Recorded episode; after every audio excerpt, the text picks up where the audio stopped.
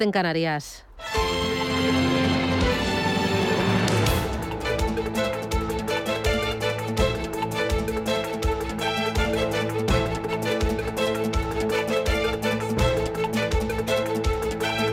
Capital Intereconomía, con Susana Criado.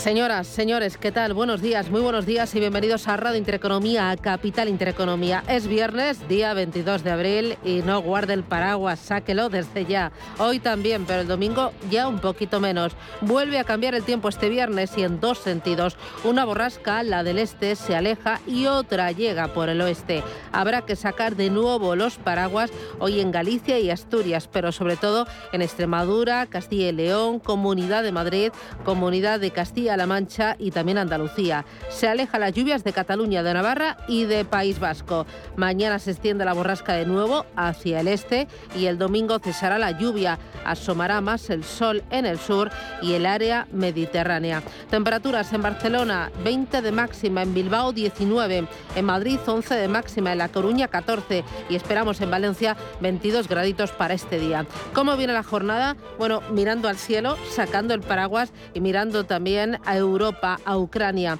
Número, no, día número 58 de la guerra en Ucrania.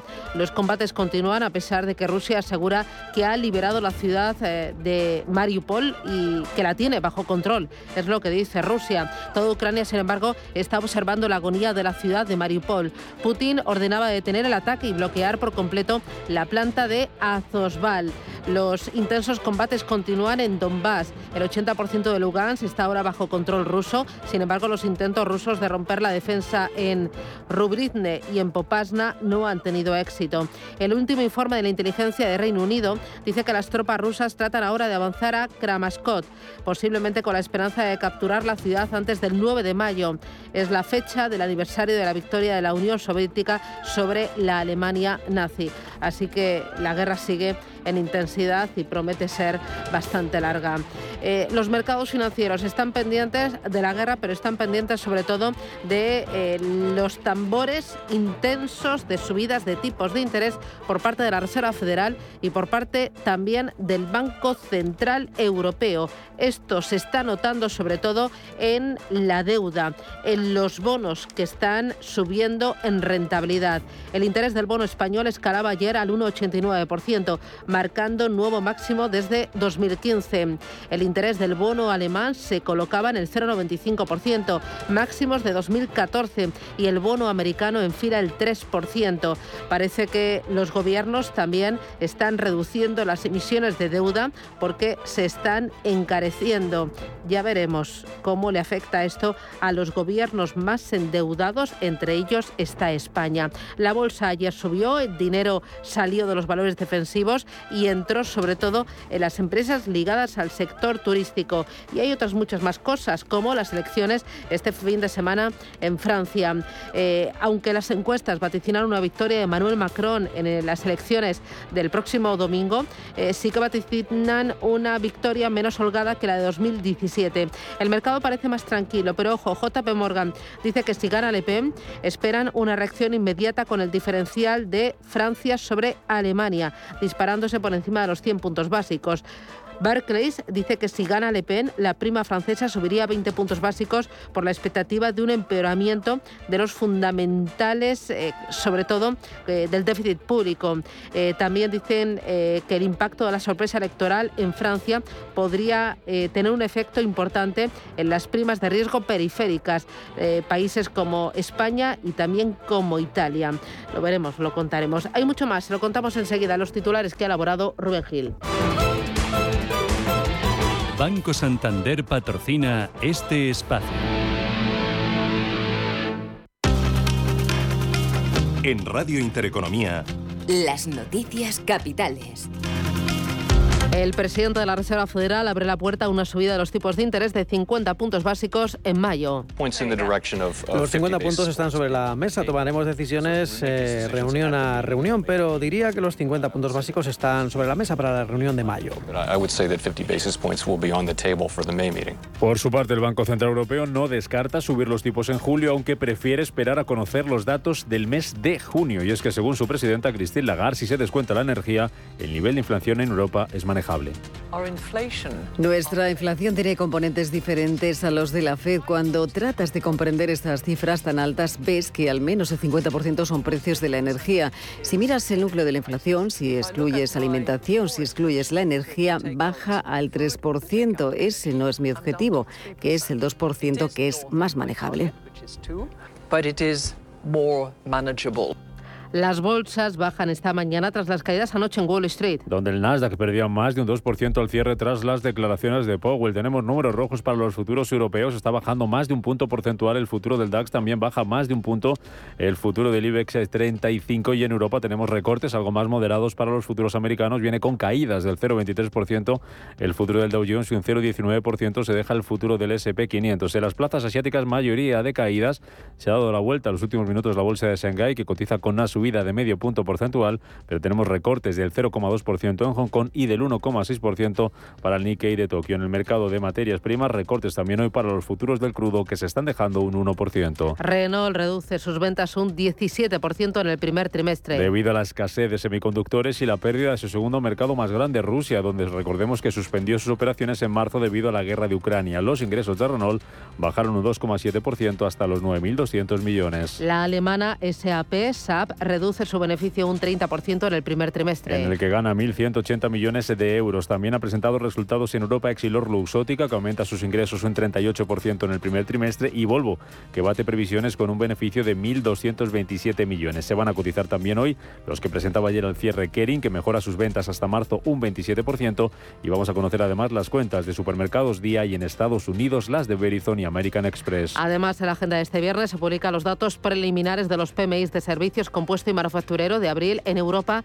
y en Estados Unidos. También vamos a conocer el déficit y la deuda pública del cuarto trimestre y, por tanto, del conjunto del año pasado en la Unión Europea. En España hoy tendremos la morosidad de la banca y los índices de cifras de negocios en la industria de febrero. Además, comparecen la presidenta del BCE, Christine Lagarde, y el gobernador del Banco de Inglaterra, Andrew Bailey, y continúan hoy las reuniones del Fondo Monetario Internacional y del Banco Mundial.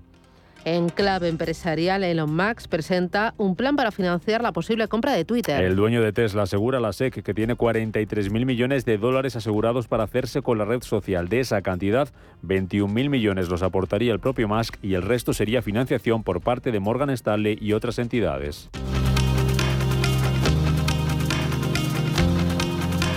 Y dos cositas más para completar los titulares de este viernes 22 eh, ya de abril. el precio de la luz volverá a superar los 200 euros megavatio hora este viernes. Subirá un 28% respecto a ayer y alcanzará los 211 euros en el mercado mayorista. Para abaratar el precio de la luz, la vicepresidenta de Transición Ecológica, Teresa Rivera, espera tener aprobado en mayo el acuerdo para topar el precio del gas. Estamos trabajando con la comisión, hay algunos aspectos técnicos que todavía no están resueltos. Es verdad que el hecho de que haya coincidido con estos días de Semana Santa eh, pues, eh, nos ha hecho el, no poder eh, apurar los días tal y como hubiéramos deseado, pero nuestra intención, nuestra expectativa, nuestra convicción, porque además así lo entiende también la Comisión Europea, es que a principios de mayo podamos tener esto aprobado y aplicado ya en nuestro país y en Portugal. El Partido Popular enviará hoy a Moncloa su plan económico. Que recoge rebajas fiscales de hasta 10.000 millones de euros que beneficiarían a todos los contribuyentes. La ministra de Hacienda, María Jesús Montero, rechaza esta bajada de impuestos que plantea el PP. Yo diría que el Partido Popular, eh, todo ante cualquier problema que surge en el país, la única respuesta, la única alternativa que pone encima de la mesa es una bajada fiscal que significa un deterioro de los servicios públicos.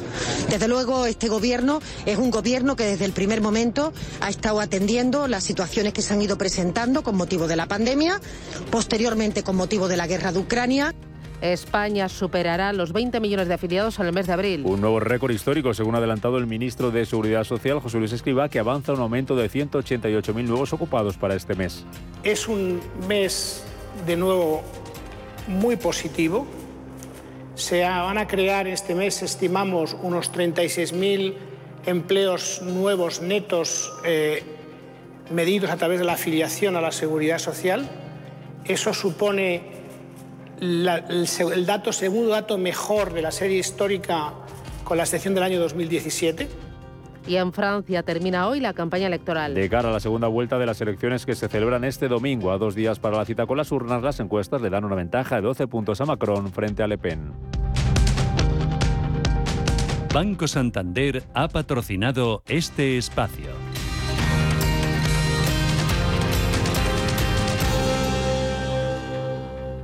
Hemos creado un lugar para ayudarte a crecer, donde cada pregunta tiene su respuesta, donde acompañamos a empresas y autónomos en su camino hacia la digitalización y sostenibilidad, donde estar al día de ayudas y subvenciones, y donde se impulsa la internacionalización de todos los negocios, con contenidos pensados para aprender, inspirar y crecer. Santander Impulsa Empresa, el lugar para avanzar.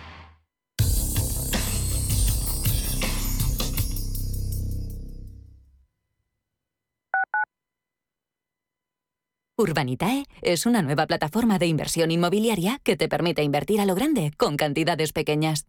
Uniendo a muchos inversores, logramos juntar el capital suficiente para aprovechar las mejores oportunidades del sector. Olvídate de complicaciones. Con Urbanitae ya puedes invertir en el sector inmobiliario como lo hacen los profesionales. Hola, soy Javier García Viviani. Presento Cierre de Mercados en Radio Intereconomía. Cierre de Mercados es como el punto en la I. Un programa que deja las cosas en su sitio. Di que nos escuchas. Finanbest, ganadores del premio del diario Expansión a la cartera de fondos de inversión más rentable en 2021 en categoría conservadora. Finanbest, cinco estrellas Morningstar para nuestro plan de renta fija mixta. Finanbest, gestor automatizado líder en rentabilidad por tercer año consecutivo. Finanbest, tú ganas. Hasta que conocí Renta Garantizada, más que tener una casa para alquilar tenía una preocupación cada mes. Pero ellos encontraron el mejor inquilino, se ocupan de todas las gestiones y me garantizan el cobro de la renta cada mes, pase lo que pase. Alquila tu casa con todas las garantías. Infórmate en el 910 1095 o en rentagarantizada.es.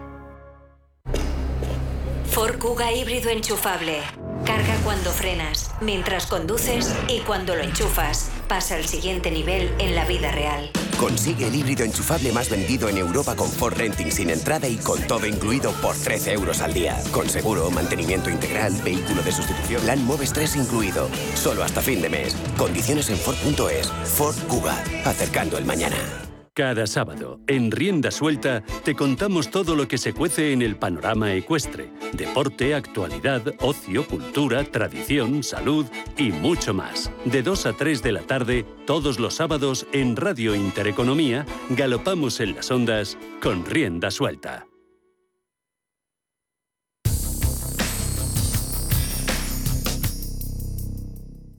DEPAM les ofrece hoy la noticia de innovación sostenible. El Parlamento Europeo y el Consejo tienen cuatro meses para revisar el documento sobre la inclusión de la energía nuclear y del gas en la taxonomía europea.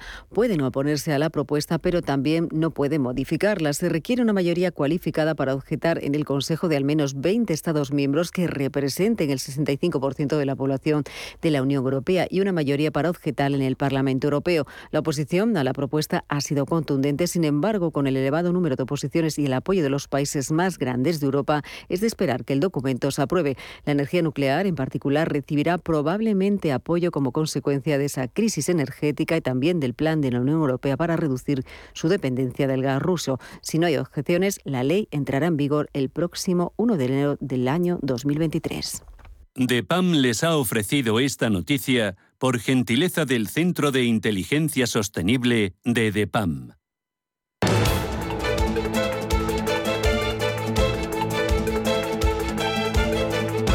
La entrevista capital.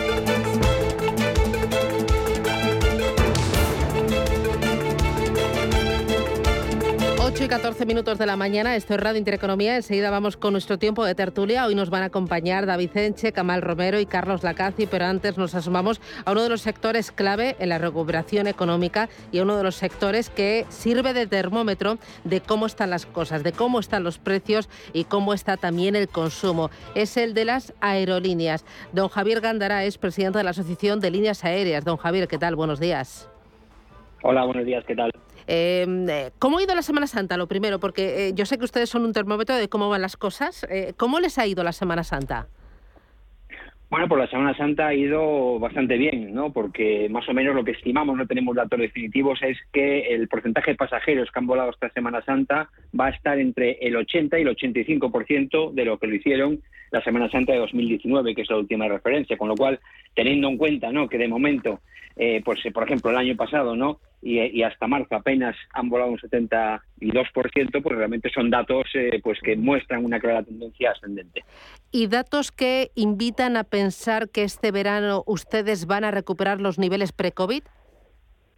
Bueno, de momento lo que es la programación de asientos, ¿no? Para este verano ya está prácticamente en los niveles pre-COVID, de hecho está apenas un 0,4% por debajo de los asientos que se operaron en el verano de 2019 también es cierto que eso es oferta, ¿no? Es el nivel de oferta que va a haber. Luego la demanda dependerá de cómo de llenos van los aviones, ¿no? Porque el factor de ocupación medio de los aviones todavía no está en los niveles previos a la pandemia. Pero bueno, todo parece indicar, salvo sorpresas, desde luego hay muchas incertidumbres todavía, que es bastante probable que si no lleguemos, al, menos sí que nos quedemos bastante cerca de los niveles de, de pasajeros prepandemia. Claro, eso teniendo en cuenta que 2019 ya fue un año muy bueno, ¿no?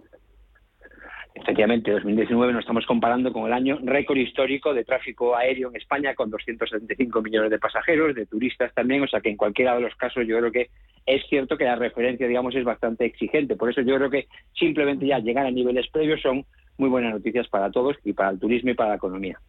Eh, buenas noticias, la música me suena bien, pero ahora me pongo en el lado del consumidor, del que paga los billetes. ¿Se van a encarecer los billetes este verano o en las próximas semanas por el encarecimiento del queroseno?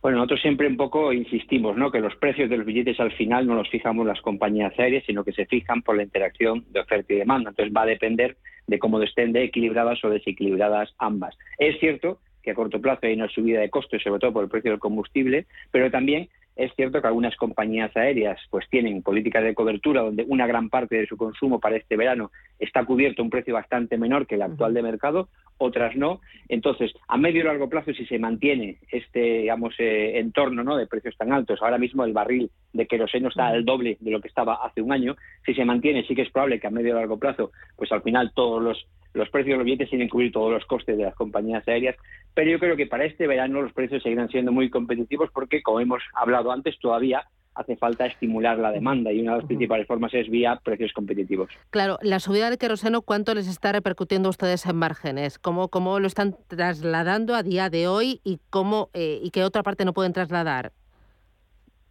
Pues el queroseno representa más o menos el 30% de los costes de cualquier compañía aérea independientemente del modelo de negocio. es con diferencia el principal elemento de coste, ¿no? Eso sí, a la hora del impacto final depende también la política de cobertura de cada compañía, ¿no? Entonces las que no tienen nada de cobertura tienen el impacto global y luego la posibilidad de repercutir parte o todo depende fundamentalmente del equilibrio de oferta y demanda, ¿no? Entonces, en un estado como el que estamos donde todavía pues la demanda no está a niveles previos, es bastante más difícil de poder repercutir la totalidad o incluso una parte importante de ese incremento. Pero bueno, al final yo creo que eso dependerá compañía a compañía de, y sobre todo mercado a mercado cómo va a poder, digamos, materializarse en una pérdida de márgenes mayor o menor. Eh, dos, tres cositas más. Eh, uno, el tema de la guerra en Ucrania. ¿Cómo está afectando a esa zona del espacio aéreo y también a las conexiones y a los vuelos hacia esa otra parte del mundo?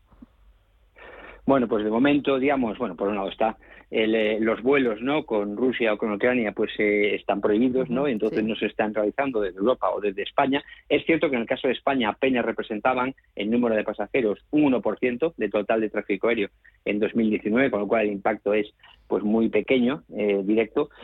Luego están también las rutas que van hacia Asia no que al no poder volar por la ruta transiberiana pues tienen que dar más vueltas. Ahí un poco están más impactados los países más al norte Finlandia Alemania etcétera. Nosotros por un lado tampoco había tantas rutas directas con Asia y además también en muchos casos el extrema sur es menos rodeo. Entonces yo creo que de momento el principal impacto que está teniendo el conflicto de Ucrania en nuestro sector es fundamentalmente indirecto y es a través del precio del combustible que hemos mencionado.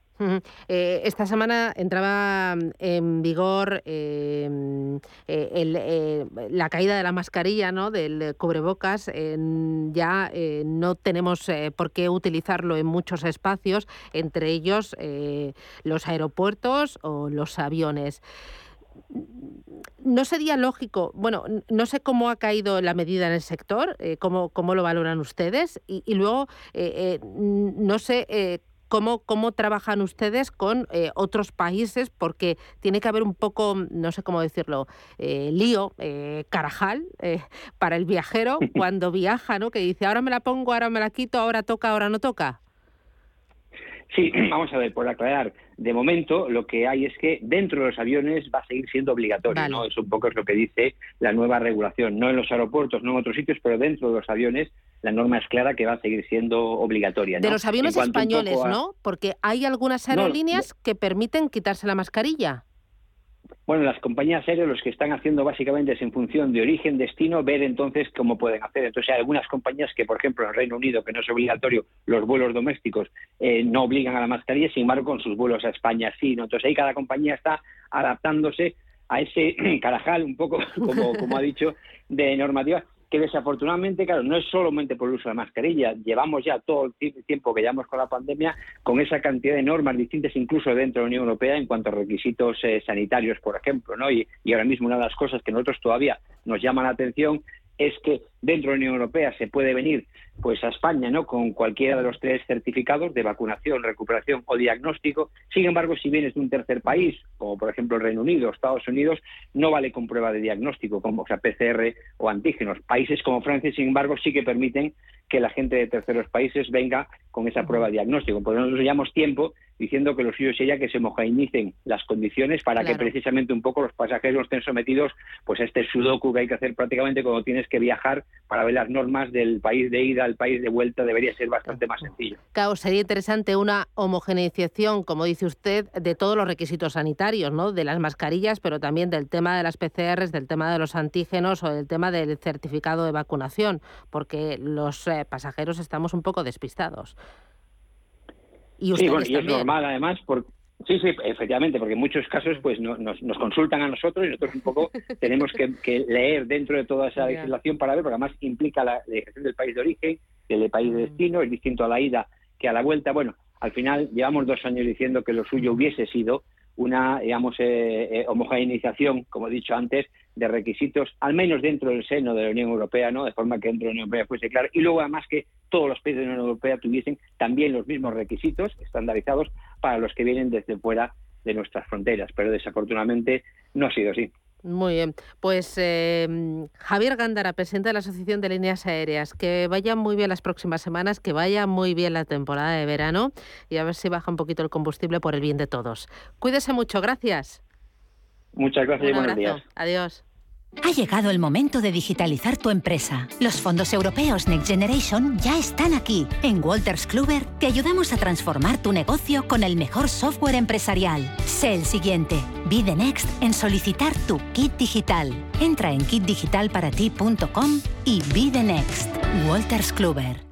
DEPAM, gestión activa, pioneros e innovadores en inversión sostenible. 20 años de experiencia en inversión responsable respaldan el compromiso de DEPAM como actor sostenible. En nuestro Centro de Inteligencia Sostenible compartimos nuestro conocimiento sobre esta tendencia estructural en el mundo de la inversión y las finanzas. DEPAM ASG Ilustrado. Conócenos en depamfans.com. Cuando regalas algo a tu madre, te conviertes sin querer en parte del regalo. Ven al corte inglés o si lo prefieres, encuentra su regalo en nuestra app o en la web, con envío en dos horas o recogida en tienda. Y seguro que cuando se lo des, lo dejará un momento para abrazarte a ti. Feliz Día de la Madre. Cuando piensas en regalar, ya estás regalando. El corte inglés. Hoy en día, encontrar la herramienta que pueda resistir el paso del tiempo es fundamental en la renta fija. Es por eso que MFS Investment Management adopta un enfoque Active 360. Visite mfs.com barra Active 360. Y entonces un día, Vas y empiezas a quererte.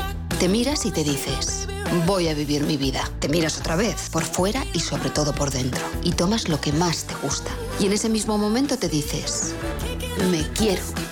Es hora de quererse. El Pozo Bienestar, uno más de la familia. Los criptoactivos no escapan de Hacienda. ¿Cómo declararlos? TaxDown resuelve tus dudas los jueves en el consultorio cripto de MyEconomy. Manda tu consulta por WhatsApp al 609 2247 16. TaxDown, la declaración de la renta bien hecha. Invierta con calma en el agitado mar financiero. La gama de fondos Dunas Valor patrocina este espacio.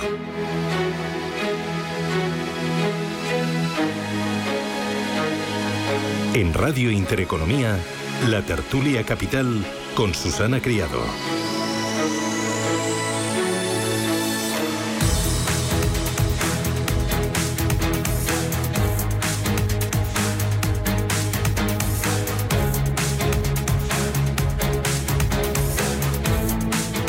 Esto es Radio Intereconomía. Arranca nuestro tiempo de tertulia con Carlos Lacazi. Carlos, ¿qué tal? Buenos días. Muy buenos días. Pues nada, que en Madrid en cuanto caen cuatro gotas, ya, sabemos, se atasca todo. Pero bien, bien, he llegado. Sí, sí, nos, cuesta adaptarnos a la lluvia. Oye, vosotros eh, en, el despacho utilicéis la mascarilla, es una recomendación. Me decís que eh, tenéis algún cliente que eh, os está planteando, oye, ¿qué, ¿qué hacemos aquí, no? Sí, sí, la verdad es que es un, como decía Gándara, el entrevistado ahora, es un galimatías total y absoluto. Nosotros efectivamente eh, asesoramos también a instituciones, en este caso a consulados y a través de ellos, pues lógicamente a, a ciudadanos con nacionales de otros países que quieren venir a España y que bueno pues nos preguntan eh, qué se necesita para entrar en este momento a España me vale con la doble dosis de vacunación tengo que hacer PCR y es lamentable tener que dos años después estar todavía con ese galimatías porque no hay ni una homogeneización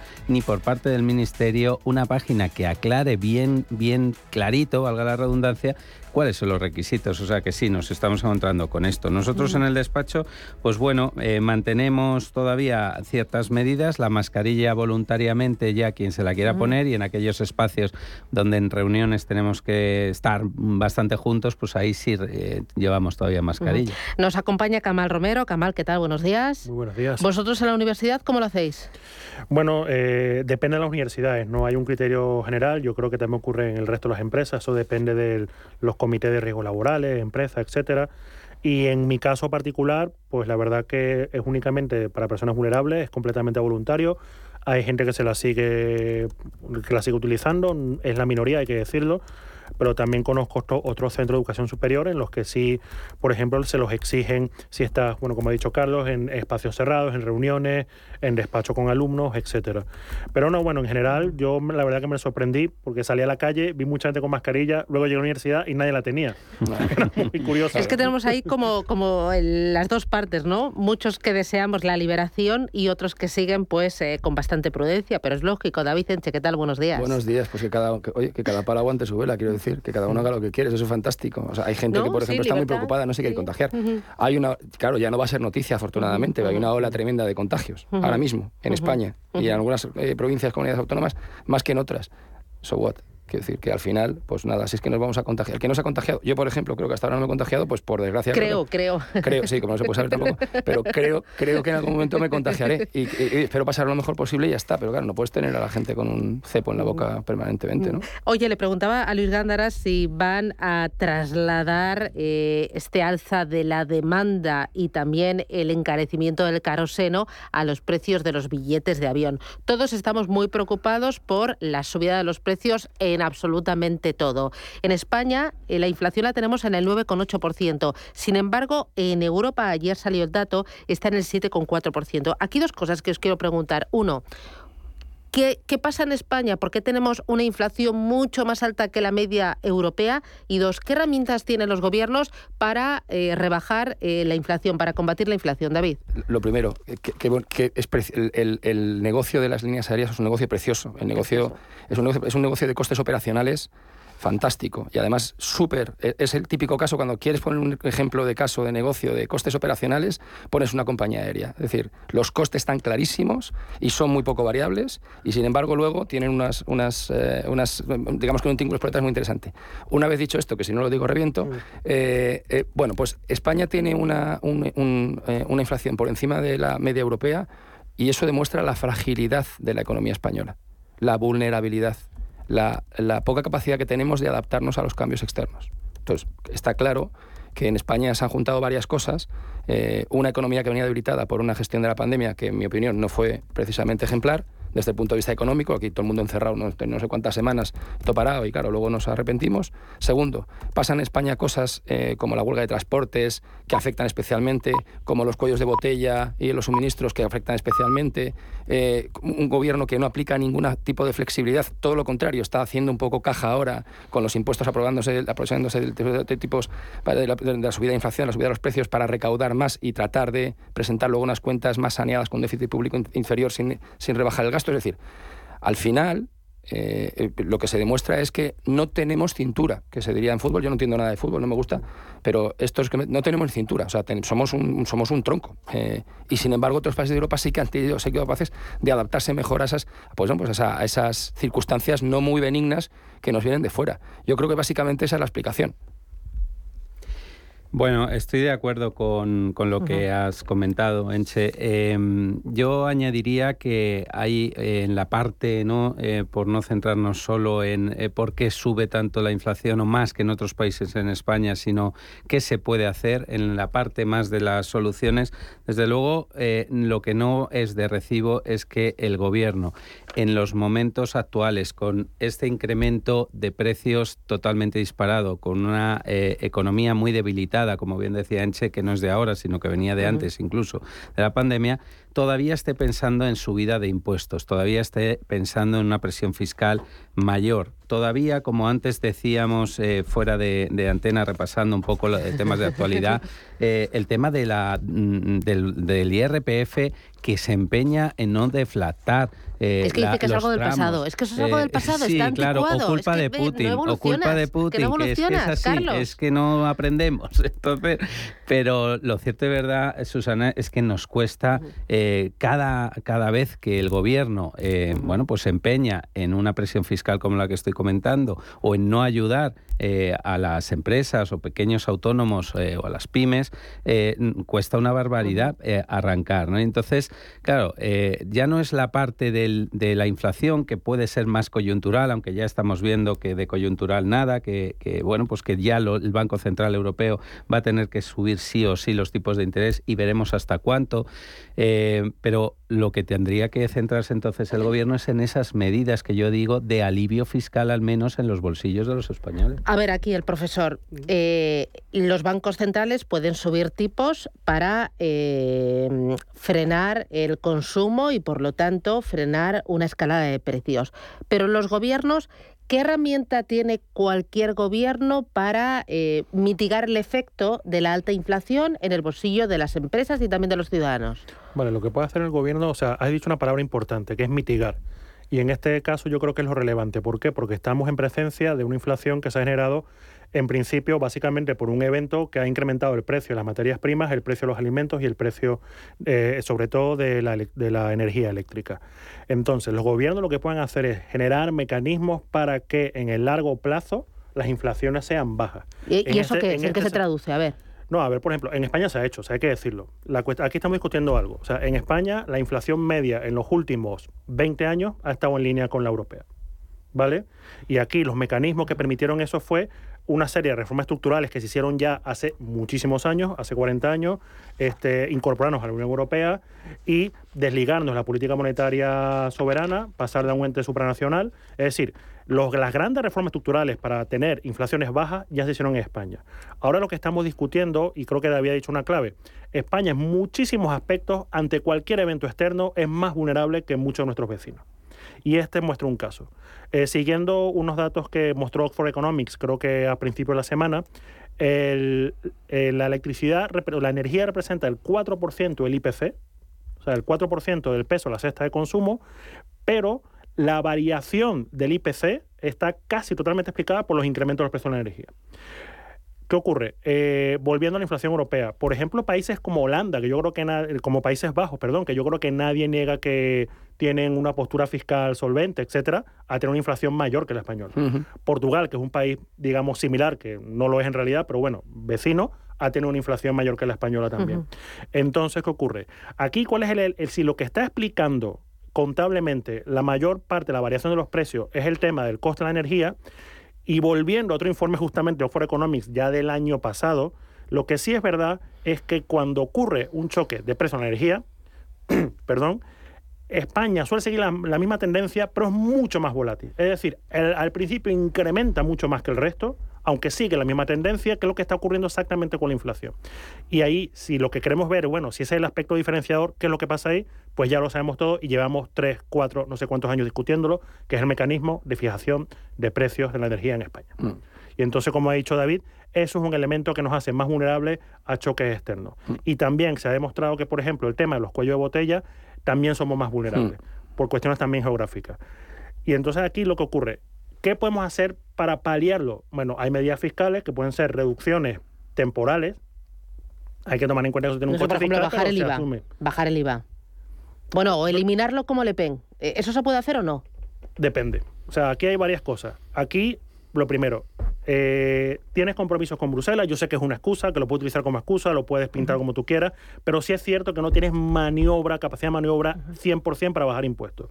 Yo sí considero que los impuestos que, y eso yo creo que Carlos tiene mejor idea que yo, que jurídicamente a nivel parlamentario son más fáciles de bajar, son el IVA, mm. los tramos autonómicos, etcétera. Una reforma del IRPF es una reforma una ley que tiene que pasar por el Congreso, que tiene que tener un, un consenso, etcétera. Entonces, aquellos impuestos que coyunturalmente se puedan rebajar, tasas especiales, etcétera, pues sí, pueden ser un alivio. Ahora, ¿Eso es una solución permanente a las vulnerabilidades que tiene España? No, no, pero, tampoco, no, pero tampoco, pero escucha, es que tampoco la inflación es un tema que vaya a ser permanente. Que decir, la inflación tarde o temprano va a bajar. y por cierto, estando al 100% de acuerdo con lo que has dicho tú, entre el 100 entre no tener ninguna capacidad para, para tocar mm. el IVA y tener el 100% de capacidad para tener el IVA, pues hay que no te lo vamos a tener nunca porque es parte de nuestra, de nuestra soberanía que seguimos. Hay unas cuantas partes intermedias y que aquí nos hemos quedado en el cero. O sea, eh, aquí menos un poquito la rebaja de la energía, el IVA de la energía, el gobierno no ha tocado nada más. Y no ha tocado nada más porque está haciendo caja. O sea, en los presupuestos generales del Estado que presentó la señora Montero el año pasado para este ejercicio, decía que en todo el ejercicio los ingresos fiscales iban a ser de menos 1.900 millones. En el primer trimestre han sido de más 6.700. ¿Por Hombre, Conche, que se están forrando. Que si, lo, Conche, si lo dije el otro día y lo dijo... Y lo dijo aumenta la recaudación a medida que aumenta la inflación. Claro, claro evidentemente. Eh, eh, el gobierno puede deflactar la tarifa del IRPF. El Partido Popular propone al menos a los que ganan menos de 40.000 euros. a ver, la partida del IRPF para este ejercicio no se puede deflactar. Para este ejercicio ya, no. Ya está hecho. antes de la defracción y tal, igual. Nos vamos a reír el día que nos venga, ¿eh? Que nos venga, ¿eh? La, de pagar. La, correcto, el IRPF. A pagar ese día se nos quita la sonrisa a todos. ¿eh? Soltando pasta como locos. Aquí para el gobierno. Claro, no se puede. Eso es un ejercicio que es bueno en medio largo plazo, que es lo que dice Kamal. Es que se pueden hacer cosas sobre el, sobre el terreno. Pocas, pero que hay que hacerlas para ahora mismo y hay que, se puede hacer cosas para evitar que esto vuelva a suceder el año que viene, el siguiente, el otro, el otro, y para, des, em, para hacer desvulnerabilizar la, la economía española. Muy bien. El IRPF son unas medidas para medio y largo plazo. No puedes, mm. no puedes cambiar el tipo de interés para el ejercicio del año pasado. No puedes. O sea, este año vamos a pagar como unos benditos, como siempre hacemos españoles que pagamos como paganines auténticos, haga lo que haga el gobierno con respecto al IRPF.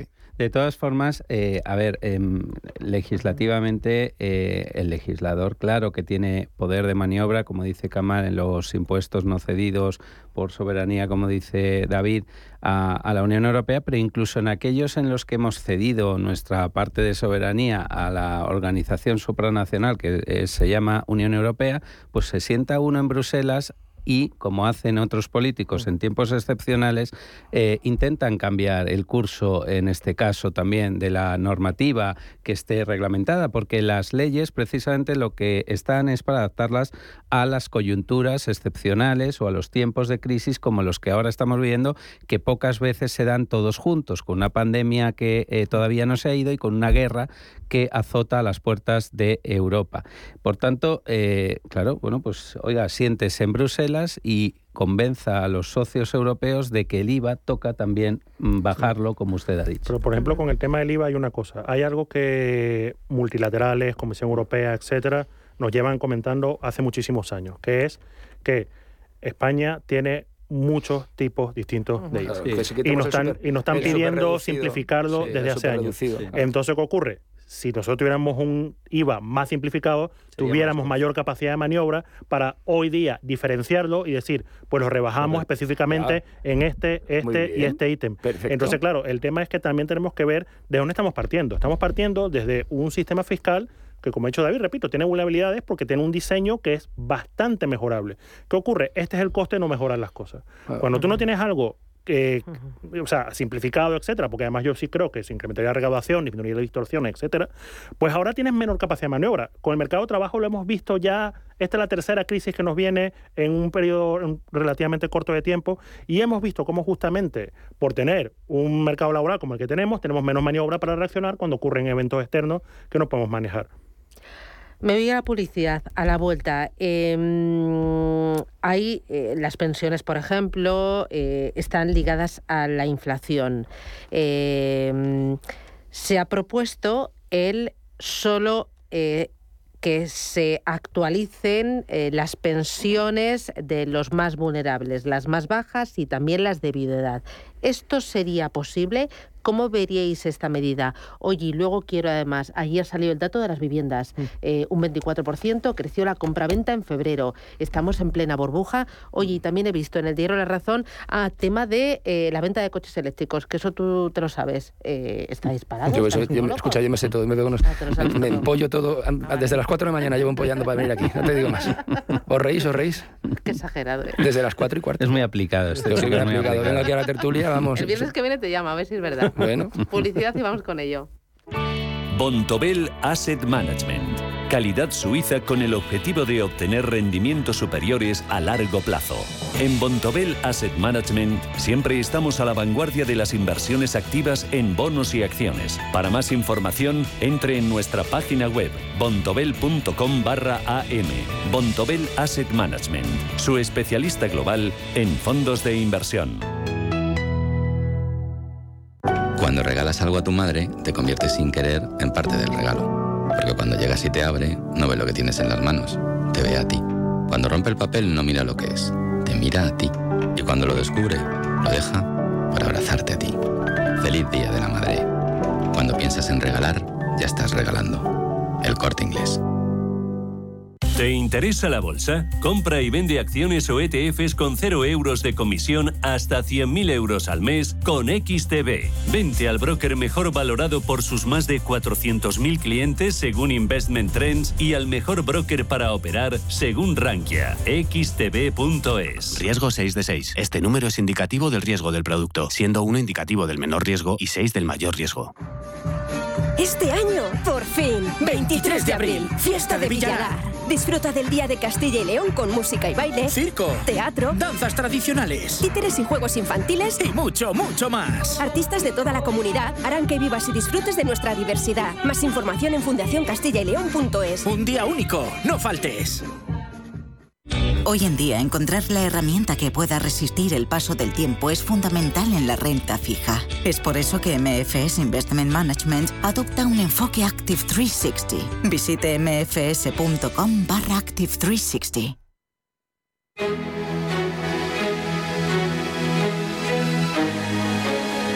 En Intereconomía, la tertulia capital.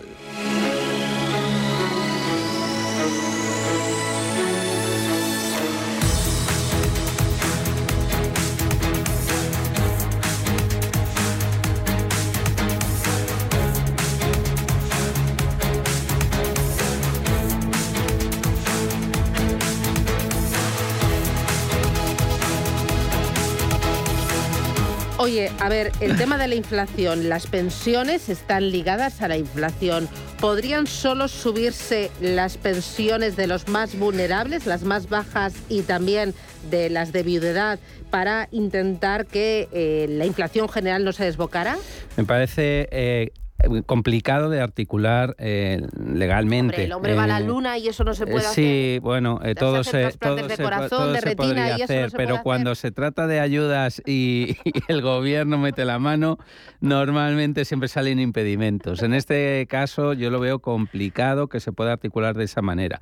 Es cierto que ahora mismo indexar al, eh, bueno, pues con el IPC las pensiones tal y como está, pues bueno, ha causado cierto vértigo pues por estos repuntes que está viendo, pero como estábamos comentando ahora también, eh, David, eh, con David que, realmente esto hay que verlo en su eh, conjunto eh, del año y ver un poco cómo queda al final. ¿no? el tema que esté disparado unos meses no quiere decir que tengan que, subir las pensiones realmente a, ese incremento del IPC. Habrá que verlo en el conjunto del año. Yo normalmente sí estoy de acuerdo en que las pensiones se actualicen para bueno, pues, que tengan la capacidad actualizada el pensionista después de haber trabajado muchos años, ¿no? Y, y estoy a favor. Ahora, hacerlo por Mm, discriminando según qué colectivos me parece más complicado. Y lo que sí, un apunte más, el, eh, yo sigo con mi guerra y mi lucha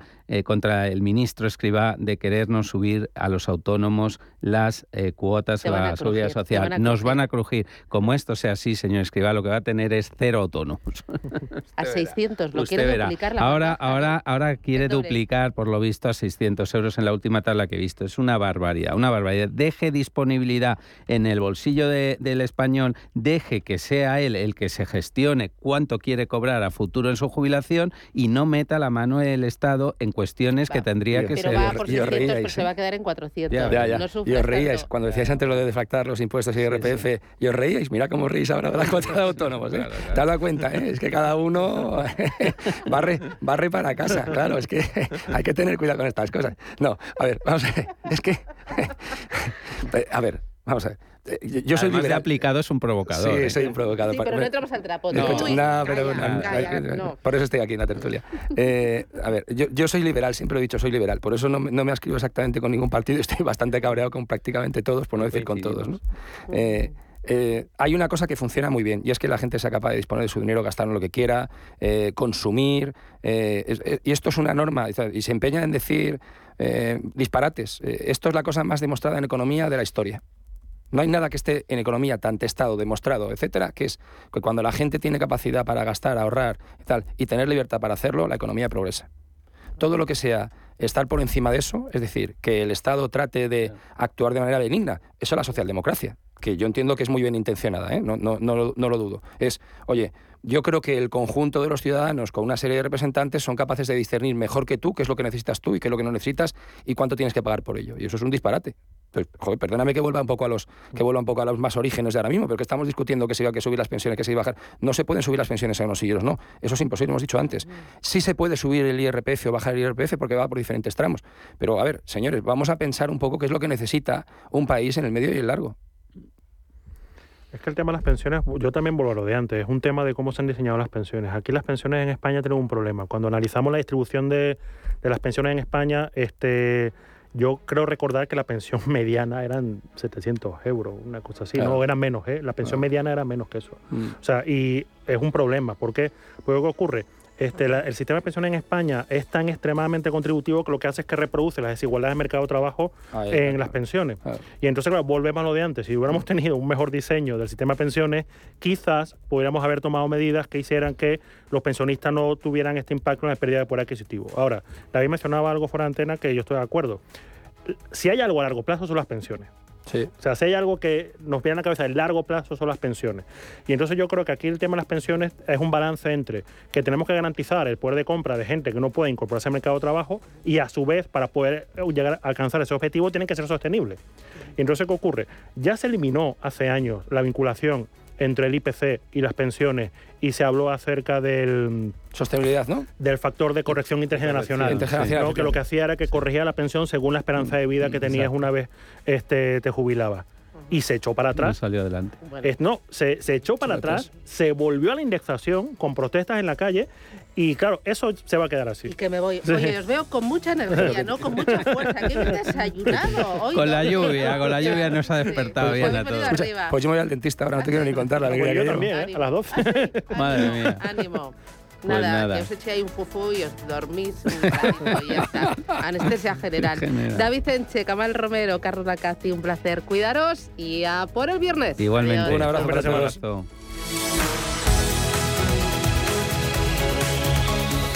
Dunas Valor, la gama de fondos que protege al máximo su inversión, ha patrocinado este espacio. Prudencia, constancia, equilibrio y flexibilidad.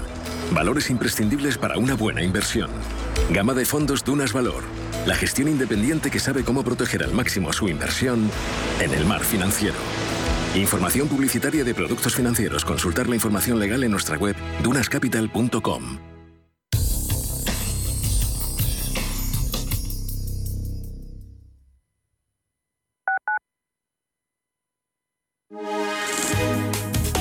MAFRE patrocina la información del tiempo. Para hoy viernes en la península se esperan cielos nubosos y precipitaciones casi generalizadas extendiéndose de oeste a este.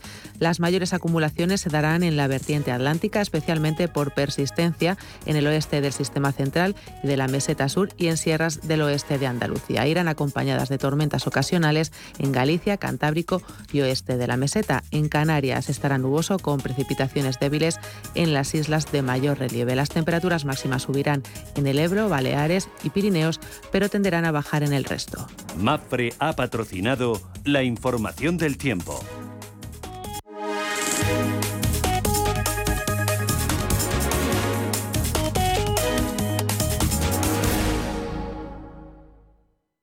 ¿Qué tipo de piel tienes? ¿Te la cuidas? ¿Te proteges del sol? ¿Se te cae el pelo o se te hinchan las piernas? ¿Qué perfume puedes regalar? Deja de buscar en internet respuestas confusas porque ahora en Belleza Capital estarás enterado de todo esto y mucho más. Los sábados de 11 a 12 de la mañana en Radio Intereconomía con Katia Rocha.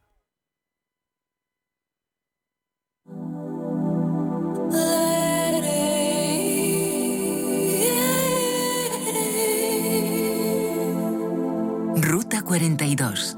Los domingos a las 4 de la tarde en Radio Intereconomía. Un viaje infinito por las grandes músicas. Ruta 42. Un programa de Joaquín Martín.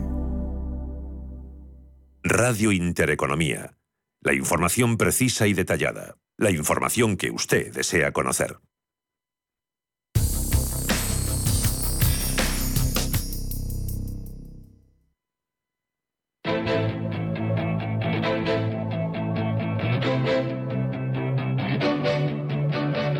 Escucha, invierte, gana. Capital Intereconomía.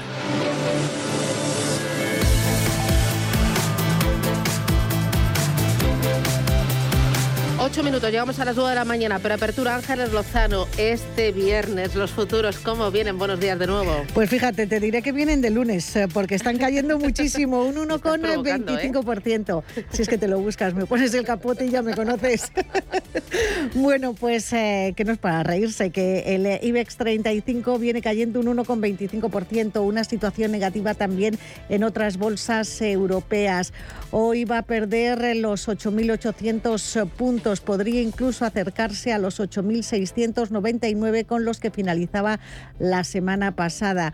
Estamos en positivo en el año, lo hemos conseguido esta semana con una subida del 1% respecto a los niveles en los que el selectivo inició 2022. ¿Y quién está detrás de este tono negativo? Pues Jerome Powell, el presidente de la Reserva Federal, que ha reconocido que está valorando subir de golpe 50 puntos básicos los tipos dentro de una semana y media y también ha mostrado un mensaje más agresivo diciendo que dadas las circunstancias actuales eh, el ajuste de tipos tendría que ser un poco más rápido. Todo esto está provocando una subida en las rentabilidades de la deuda. En España a la prima de riesgo se sitúa en 95 puntos básicos y la rentabilidad del bono a 10 años en el el 1,88%. Hoy además vamos a cotizar datos de PMI manufacturero eh, y compuesto en eh, los principales países de la eurozona. Además continúa la publicación de resultados empresariales. Por ejemplo, en España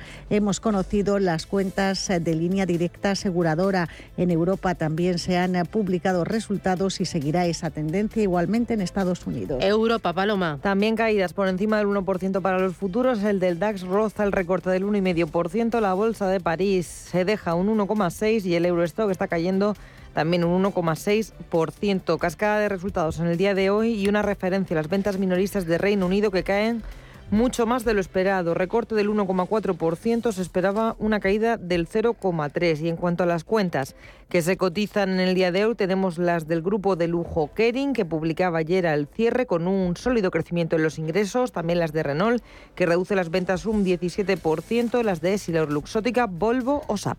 Y recordemos que en Asia signo mixto, ya que el índice Shanghai finalmente se está dando la vuelta y está cotizando con avances del 0,2%, pero números rojos, eh, sobre todo en el índice Nikkei de Tokio, caídas del 1,7%. Unas bolsas asiáticas a las que no le ha sentado nada bien esas declaraciones de Jerome Powell y los futuros en Wall Street apuntan en negativo, caídas que son del 0,18% para el Dow Jones eh, y cae incluso el precio de las materias primas de forma contenida, 107 dólares Brent, 102 dólares y medio el crudo ligero Texas y en las divisas el euro coqueteando frente al dólar en el rango del dólar 0,829 centavos. Jesús Sánchez Quiñones es director general de Renta 4 Banco. Don Jesús, ¿qué tal? Buenos días. Buenos días. ¿Qué le pasa a los mercados? ¿Qué les duele? Pues vamos a tener una apertura con una caída bastante notable después de las caídas de ayer de Estados Unidos, motivadas por el discurso de la Reserva Federal, en el cual es bastante más agresivo de lo que se estaba esperando hasta ahora y se esperan tres subidas de medio punto en las tres próximas reuniones en Estados Unidos. Y esto a pesar de que los resultados en Estados Unidos están siendo sensiblemente mejor de lo esperado de las empresas que han publicado hasta ahora, el 80% está están superando el beneficio por acción que se estaba esperando. En Estados Unidos ya se ha vuelto a invertir la curva de tipos entre el 5 y el 30 años y esto lo que quiere decir es que ya hay temor a que ese rápido endurecimiento monetario tenga un impacto relevante en la actividad económica.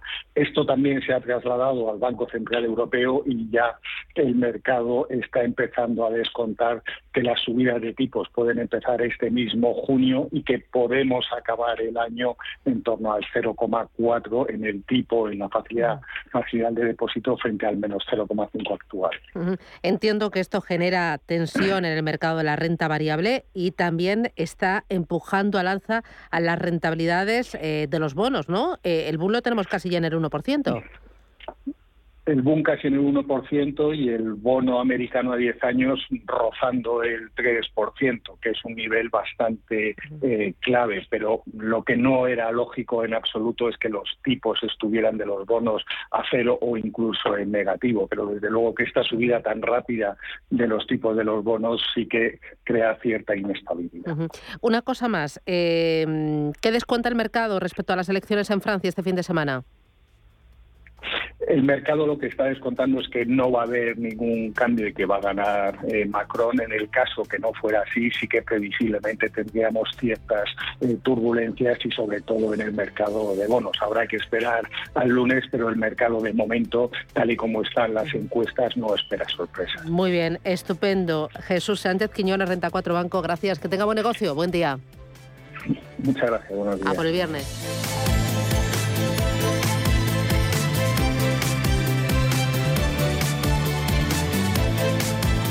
Capital Intereconomía, siempre por delante.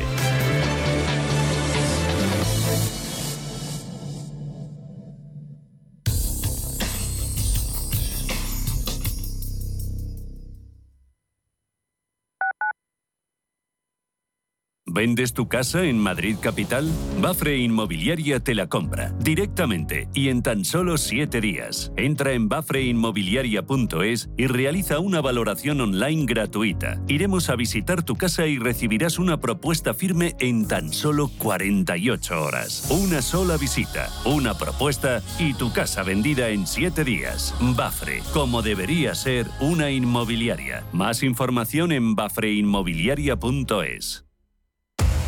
Somos aquello que siempre quisiste ser. Creamos aquello que siempre quisiste tener. Las reglas del juego han cambiado. Somos traders. Operamos. Black Bear Broker. El broker de los traders.